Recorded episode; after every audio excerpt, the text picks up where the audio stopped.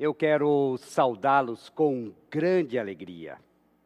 Mas, como disse a canção que entoamos há pouco, esta alegria não se deve ao fato de que tudo vai bem. Também tenho tido motivos para perder o sono. A alegria a que, me, a que me refiro neste momento é a alegria em Cristo Jesus, aquele que por nós morreu na cruz a fim de podermos ser salvos e termos acesso à eternidade. Hoje nós vamos tratar de um assunto que diz respeito a todas as faixas etárias: sofrimento. Hoje também finalizaremos a série Vida Cristã Equilibrada. Há dois domingos, o Renato Cobra desenvolveu o tema sobre ansiedade. No último domingo, o Átila falou sobre angústia e hoje buscaremos responder à pergunta: como a fé cristã responde ao sofrimento humano? Para muitos, não é possível conciliar fé cristã e sofrimento. Por causa disso, surgem perguntas mais ou menos assim. Como um Deus bom permite que coisas ruins aconteçam? Como um Deus que é tão misericordioso permite catástrofes, atentados e esta terrível pandemia que mudou a vida de todos nós? Para responder a perguntas como essas, eu quero reproduzir partes de uma entrevista que Anne Graham, filha do famoso pregador Billy Graham, deu à TV norte-americana logo após o atentado do terrível 11 de setembro de 2001. De uma forma provocativa, o entrevistador perguntou: Onde estava Deus quando aconteceu o terrível ato terrorista? Por que ele não impediu tudo aquilo? E a filha do famoso evangelista sabiamente respondeu: Eu creio que Deus ficou profundamente triste com o que aconteceu, tanto quanto nós. Por muitos anos, temos dito para Deus não interferir em nossas escolhas, sair do nosso governo e deixar nossa vida. Ah, sendo um cavalheiro, ele calmamente nos deixou. Como podemos esperar que agora Deus nos dê a sua bênção e sua proteção se nós exigimos que Ele não se envolva conosco? E disse mais ainda: É triste como as pessoas simplesmente culpam Deus e não entendem porque o mundo está indo a passos largos para o inferno. É triste como cremos em tudo que os jornais, TV e redes sociais dizem, mas duvidamos do que a Bíblia diz. É triste como todo mundo quer ir para o céu, desde que não precise é, seguir nem é, ouvir tudo aquilo que a Bíblia ensina. É triste ouvir alguém dizer, eu creio em Deus, mas ainda assim segue a Satanás, que por sinal também crê em Deus. Enfim, o que ela disse é que os norte-americanos estavam colhendo o que plantaram. E quando nós assistimos aos telejornais, quando nós olhamos à nossa volta, quando nós olhamos para a nossa própria vida, nós concluímos que o sofrimento está presente. Aliás, Pedro, na sua primeira carta, diz que não devemos estranhar o sofrimento. Não é pelo fato de crer em Jesus como seu Salvador, que não terá sofrimento algum. Pelo contrário, Pedro diz que o sofrimento faz parte da vida do cristão.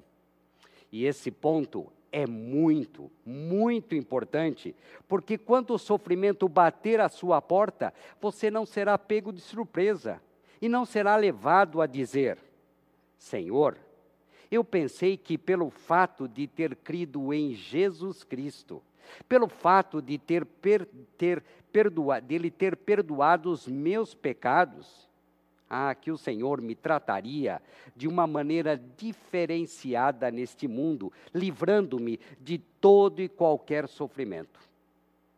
Eu confesso que eu também gostaria que fosse assim.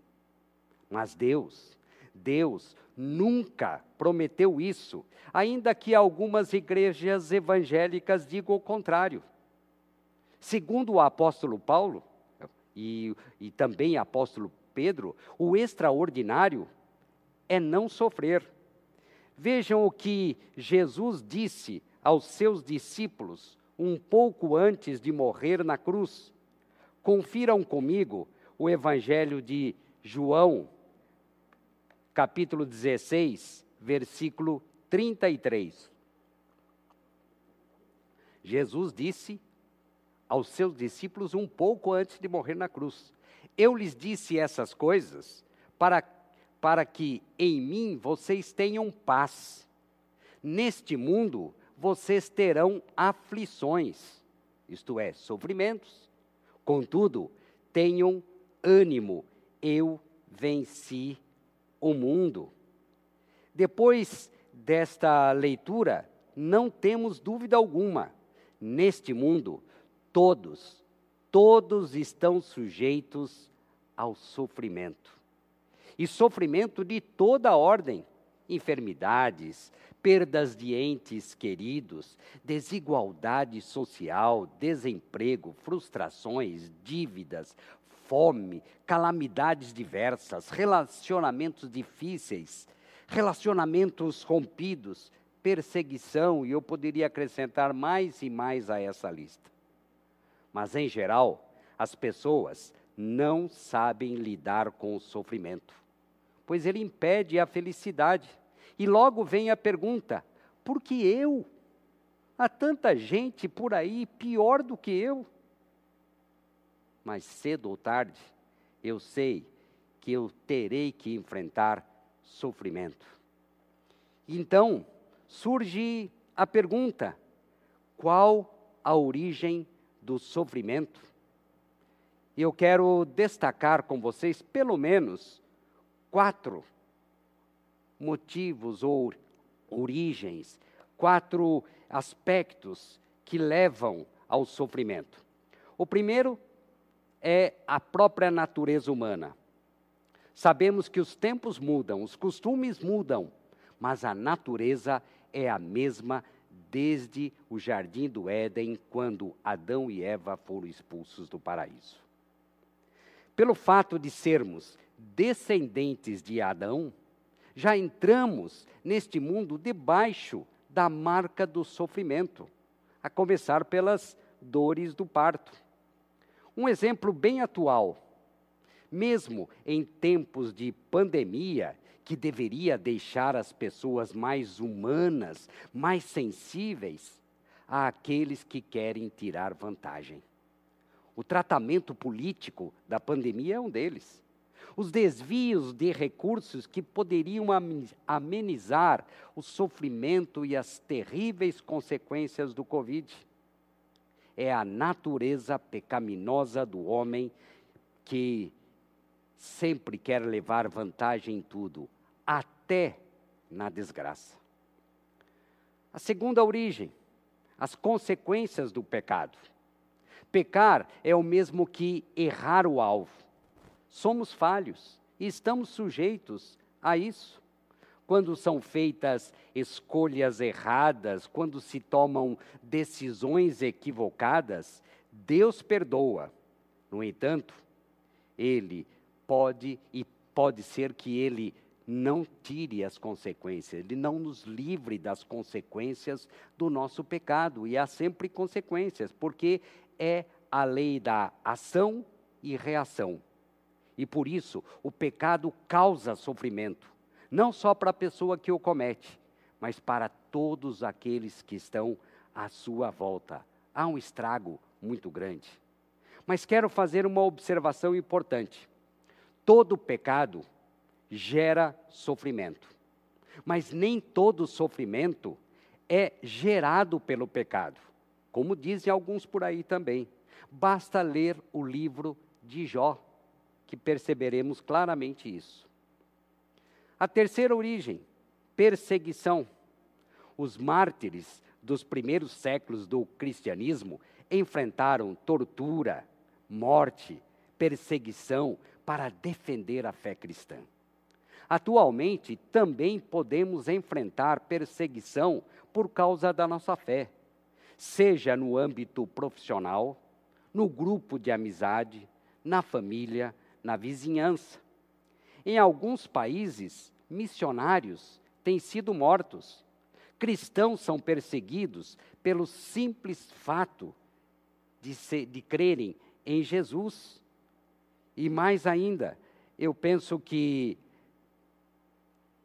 você pode acessar a página da missão Portas Abertas e você terá inúmeras provas de que ainda hoje há perseguição a cristãos, especialmente nos países mais fechados.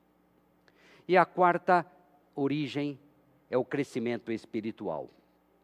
Às vezes, Deus nos submete a situações difíceis para nos provar, para nos livrar da imaturidade, da infantilidade, para nos libertar das impurezas, para possibilitar crescimento espiritual e maturidade. Me lembro de um texto conhecido, Hebreus 12, 6, que nos ensina: Deus prova aqueles a quem Ele ama. E eu gosto muito da ilustração do, do ouro para exemplificar esse crescimento. Para que um metal reluzente como para que o ouro seja um metal reluzente, livre das impurezas, é necessário que ele passe por altas temperaturas. Assim acontece conosco. Às vezes, precisamos passar por altas temperaturas. Mas, como dizem os cariocas, às vezes a chapa esquenta demais e dói. Já sabemos que o sofrimento é parte integrante da vida cristã. O que fazer diante disso? Você se encontra desesperado, já não aguenta mais o que lhe tem acontecido, a ponto de culpar Deus e rejeitá-lo? Eu peço que o Senhor traga alento para você, traga encorajamento e traga esperança depois de você ouvir a meditação de hoje. Que ele venha amenizar a dor do seu sofrimento. E para isso, eu o convido a abrir a sua Bíblia. No livro de Êxodo, capítulo 3, nós vamos ler dois versículos, 7 e 8. Esses dois versículos que nós leremos abrange, abrangem uma parte da vida de Moisés, quando ele se aproximava já dos seus 80 anos, e naquele tempo ele cuidava das ovelhas do seu sogro. Os versículos que leremos inserem-se no diálogo que Deus teve com Moisés e apresentou-lhe o plano para libertar o povo de Israel da escravidão do Egito. Vamos à leitura. Disse o Senhor a Moisés: De fato, tenho visto a opressão sobre o meu povo no Egito. Tenho escutado o seu clamor por causa dos seus feitores, dos seus opressores. E sei quanto eles estão sofrendo, o povo de Israel. Por isso, desci para livrá-los das mãos dos egípcios e tirá-los daqui para uma terra boa e vasta, onde há leite e mel com fartura. depois da leitura desses dois versículos, eu chego a esta conclusão, para mim fantástica, estupenda. O Senhor está atento aos nossos sofrimentos. O Senhor não nos abandona em tempos de sofrimento, como talvez você possa estar pensando neste momento. E para isso eu quero mostrar a você quatro evidências da atenção de Deus ao sofrimento do seu povo. São quatro verbos, quatro ações que estão nesses dois versículos e nós vamos ver brevemente o que diz cada uma dessas evidências. A primeira, vi, ou em algumas versões, tenho visto a opressão do meu povo.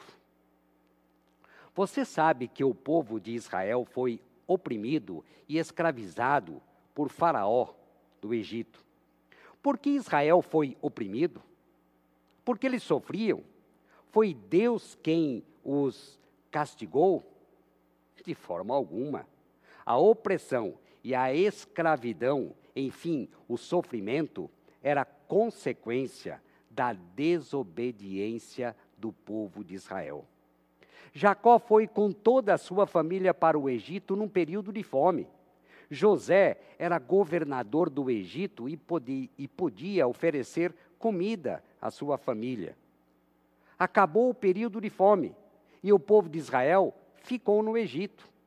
Mas o lugar que Deus tinha destinado para o povo de Israel não era o Egito, era a terra de Canaã. A família de Jacó sabia que Deus os queria na terra de Canaã. A promessa havia sido feito, feita a Abraão, que era avô de Jacó. Mas eles gostaram do Egito, foram se acomodando e por lá ficaram. Então, por terem se deixado seduzir pela vida no Egito, o povo de Israel sofria agora os horrores da escravidão. Mas Deus, na sua infinita misericórdia, voltou seus olhos para eles.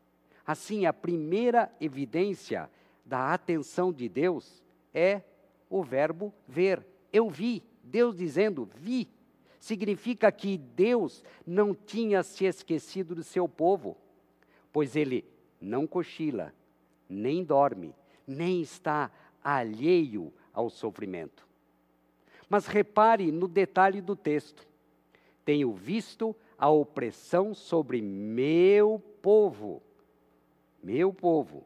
Trata-se de uma informação importante. Deus está sendo bem específico ao dizer que está atento ao sofrimento do seu povo.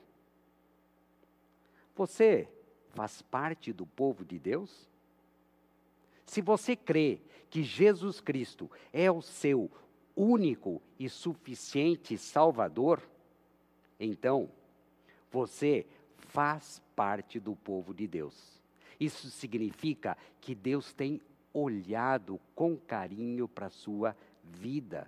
Ele tem estado atento ao que acontece na sua vida. Ele vê todas as coisas, ainda que você possa achar que ele o abandonou que ele voltou as costas e se esqueceu de você. A grande verdade desta primeira evidência é que você não foi esquecido, não foi rejeitado, não foi abandonado. E eu pergunto: você crê nisso? Você crê que Deus está vendo o seu sofrimento, a dor pela qual você tem é, clamado a Deus e tem é, feito disso as suas orações? Se você crê, esse é o primeiro passo. E é um passo de fé.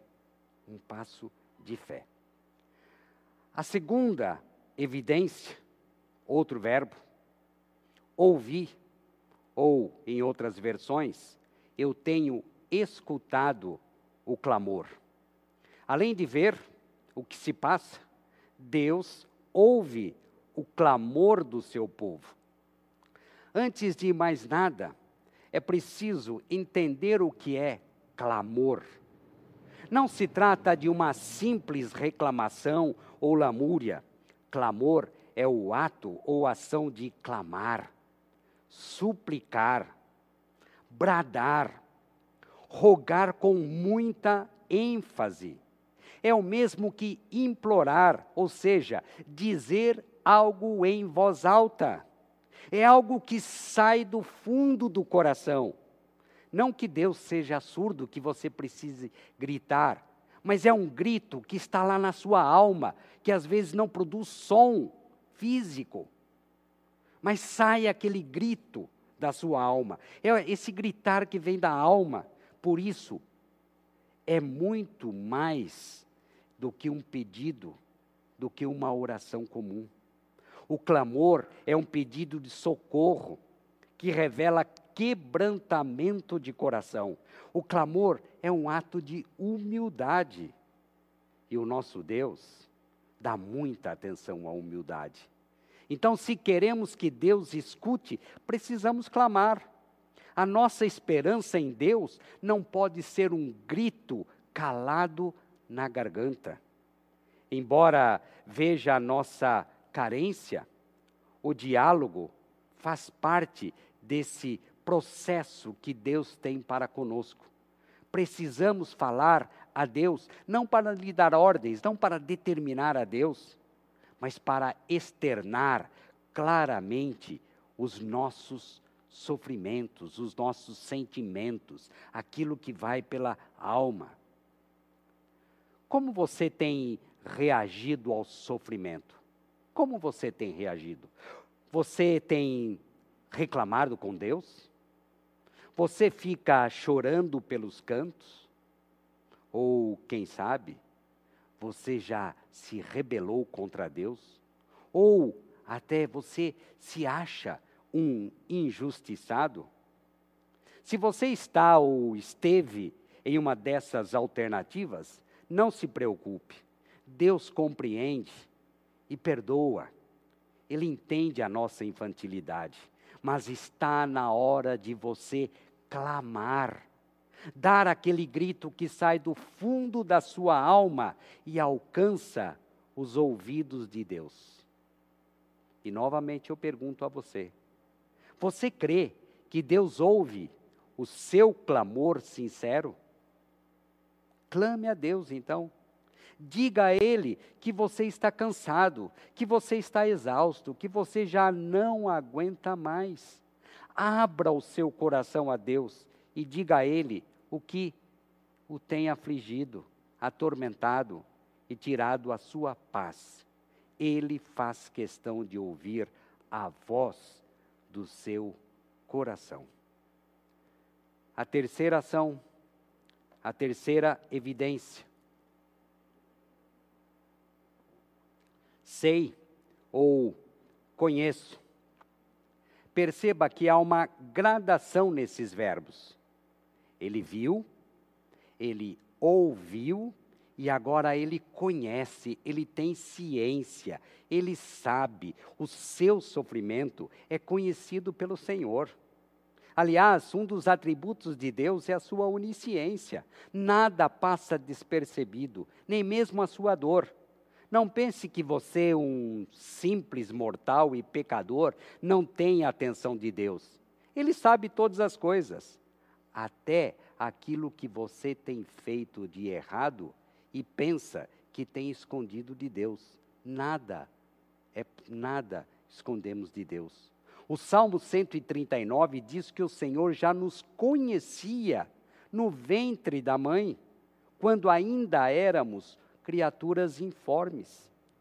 Por mais forte que seja o seu sofrimento, ele sabe, ele não desconhece o que tem acontecido na sua vida. A escravidão no Egito era consequência do pecado, da desobediência a Deus. Entretanto, mesmo assim, Deus não deixou de ouvir o clamor do seu povo. Você crê que Deus conhece aquilo pelo qual você tem passado. Deus conhece o seu sofrimento. Esse é outro passo de fé. E vamos para a quarta e última ação: quarta e última evidência da atenção de Deus ao nosso sofrimento: agir.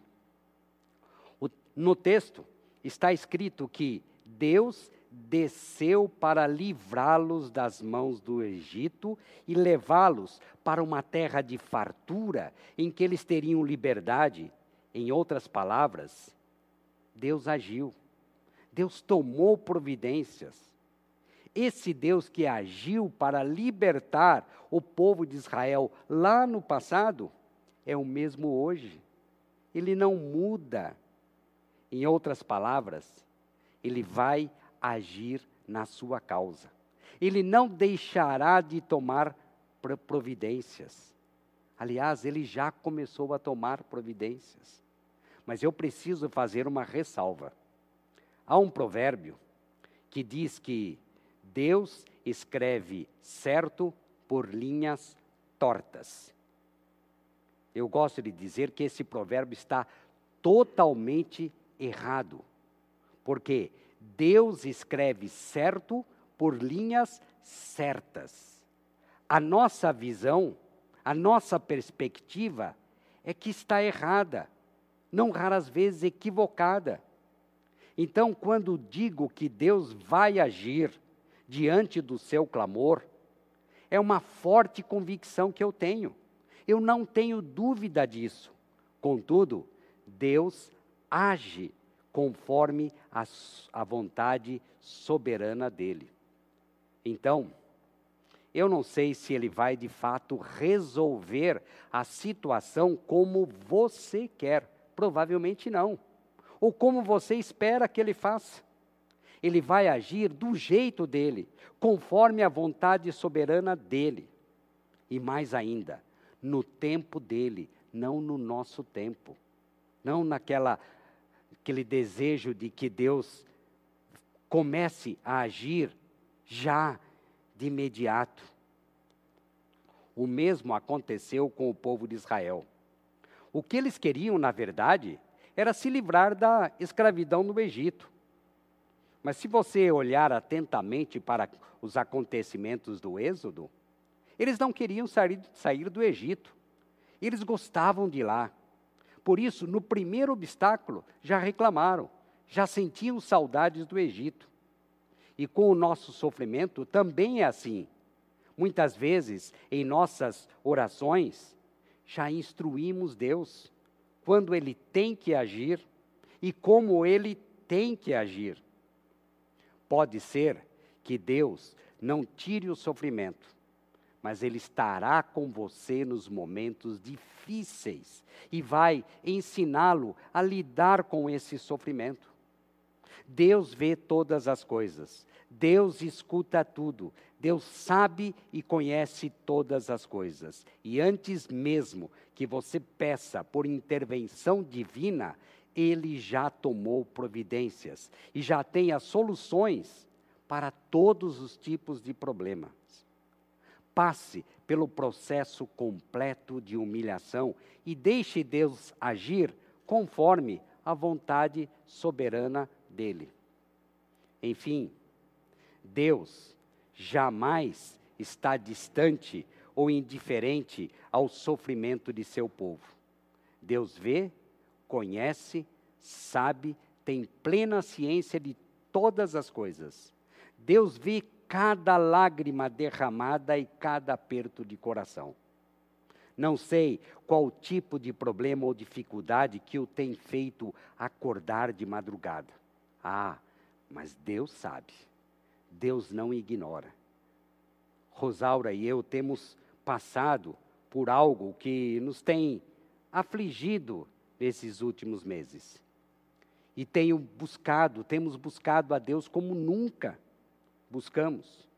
Num primeiro momento, veio a ansiedade. Você lembra da pregação do Renato Cobra? Veio a ansiedade. Depois, a angústia. Lembre-se do estudo do Átila. Até que o Senhor me ensinou. Não seja ansioso.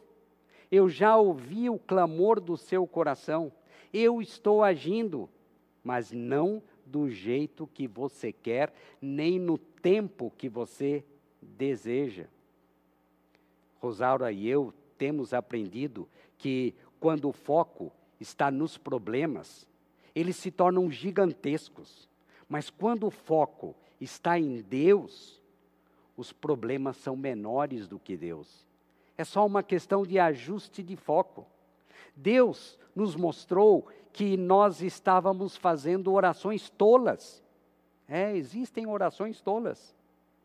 Paramos de orar dando instruções a Deus, como ele deveria agir, quando ele deveria agir, passando informações como se Deus não soubesse.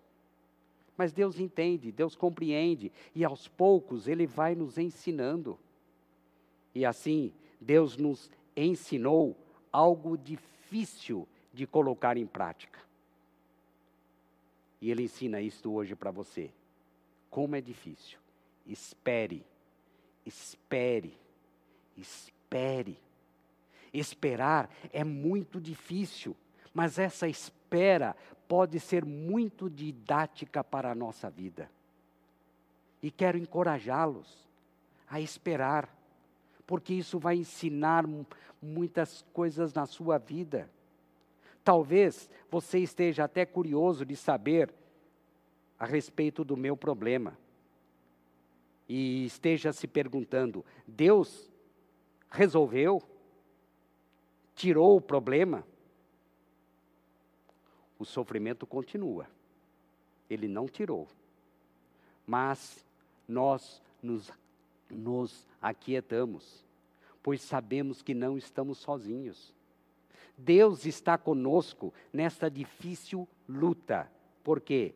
Porque Deus está atento aos nossos sofrimentos. Deus não ignora. Então, a, a minha palavra para você hoje, que tem passado por dias difíceis, clame a Deus de todo o coração, com humildade e com fé. Mude o foco, concentre-se em Deus e deixe que Ele dê a solução no tempo dele, no jeito dele. O mais importante é o agir de Deus, o trabalhar de Deus na sua vida. E para finalizar, voltemos ao texto de João 16, 33. Jesus dizendo: Eu lhe disse essas coisas para que em mim vocês tenham paz. Neste mundo vocês terão aflições, contudo, tenham ânimo, eu venci o mundo. Jesus estava dizendo para os seus discípulos: vocês terão dias difíceis, dias de sofrimento. Mas qual a recomendação de Jesus? Tenham paz e tenham ânimo. Tenham paz e tenham ânimo. Enfim, em meio a sofrimento, a recomendação de Jesus é esta: não desanimem. Não fiquem desencorajados, não percam a esperança, tenham paz e tenham ânimo. E há uma razão muito forte para ter paz e ter bom ânimo em meio ao sofrimento: Jesus Cristo, aquele que é a alegria de toda a terra. Ele já, ele já venceu o mundo. Ele já venceu este mundo que gera este sofrimento. E um dia, um dia, ele voltará em glória e não haverá nem choro, nem sofrimento, nem dor, nem isso que tem causado tanto desconforto na sua vida. Mas enquanto ele não volta, tenha paz e tenha ânimo. Apegue-se àquele que já venceu o mundo. E a minha oração é para que Deus conforte o seu coração para que você se lembre de que Deus está atento ao seu sofrimento, porque Ele já viu, Ele já ouviu, Ele sabe e Ele está agindo. Então, que a paz do nosso Senhor Jesus Cristo alcance o seu coração e te renove, e te dê alento, e te dê coragem para enfrentar as dificuldades à sua volta. Uma semana abençoada e de grande alegria. Não olhe as circunstâncias. Não olhe as circunstâncias. Olhe para Jesus, que já venceu o mundo. Ele morreu, ele ressuscitou e vivo está e voltará em breve. Que a paz dele e o bom ânimo alcance o seu coração nesta semana. Um grande abraço a todos vocês. Amém.